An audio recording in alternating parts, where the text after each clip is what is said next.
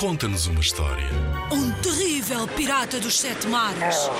Monstros verdes e pegajosos. Skates, almôndegas saltitantes. Ora, podes inventar uma história também. Uma história passada no banho. Uma história de como é tão difícil acordar de manhã cedo. Conta-nos uma história.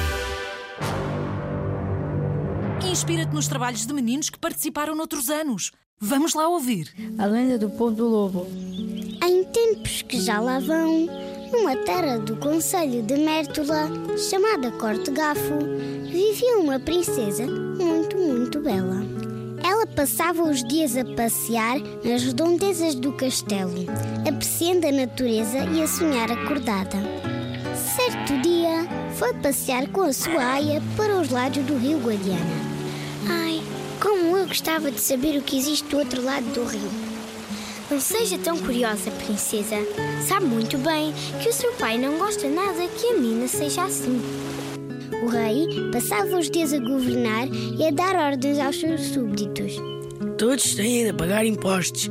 Se não o fizerem, prendam-nos. No dia seguinte, a princesa acordou muito cedo. Penteou os seus cabelos compridos e vestiu o seu mais belo vestido. Vou voltar ao rio. Adorei a paisagem e quero mesmo saber o que lá existe. Vamos, Aya! Mas, princesa, e se o seu pai descobre? Não se esqueça que ele não gosta nada que a menina se afaste do castelo. Conto com a tua ajuda, querida Aya. Tens que me ajudar a sair do castelo sem ninguém me ver. Caminhava entre os rochedos quando de repente ouviu uma voz vinda da outra margem do rio. Ah, quem és tu? Eu sou um pastor que por aqui vou alimentando as minhas ovelhas. E tu, quem és? Eu sou filha do rei. Sou princesa. Ah, tu és a filha do temível rei. Não posso falar contigo. Sim, sou, mas não precisas ter medo, pois o meu pai não sabe que eu estou aqui. Como o leito do rio naqueles lados era estreito e corria entre as rochas a grande velocidade, o moço encheu-se de coragem, deu um salto e ficou próximo da princesa. Ah, és tão corajoso! É a primeira vez que te vejo aqui por estas bandas. És tão linda! Anda, vou mostrar-te alguns esconderijos de animais e algumas plantas que não deves conhecer. Os dois jovens saíram de mãos dadas e com tantos interesses em comum, nem deram pelo tempo passar. Estes encontros foram-se repetindo durante várias semanas, até que um dia o rei desconfiado resolveu seguir a princesa. Mal o pastor, cheio de emoção e saudade, saltou o abismo para abraçar a princesa, o rei interrompe bruscamente aquele tão ansiado momento. Se voltares a saltar para este lado do rio para te encontrares com a minha filha, serás tão fortemente castigado que te arrependerás para o resto da tua vida.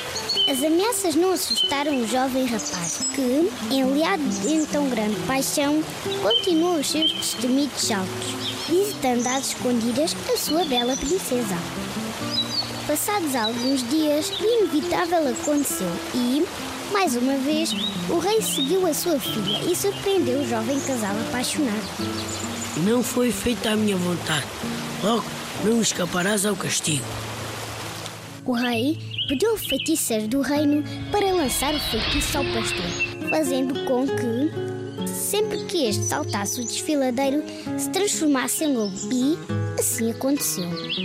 Apesar de tudo, tal feitiço não impediu que o rapaz continuasse a saltar o rio, para se encontrar com a sua amada sob a forma de lobo.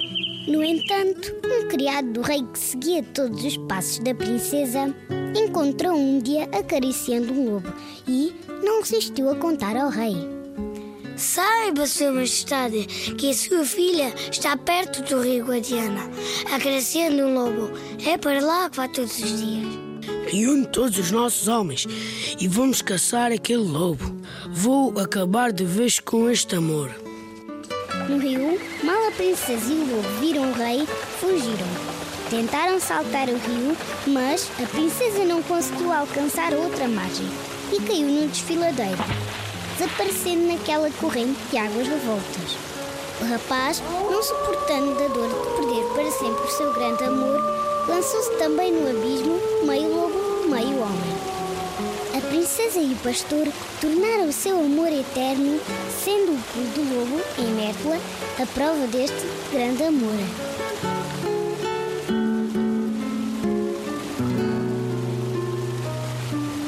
Em 2010, os meninos do terceiro e do quarto ano da EB1 de Castro Verde ficaram em terceiro lugar no concurso Conta-nos uma História com a lenda do pulo do lobo. O concurso Conta-nos uma História é uma iniciativa promovida pela Direção-Geral da Educação. Concorre com a tua turma. Apoio Rádio Zigzag.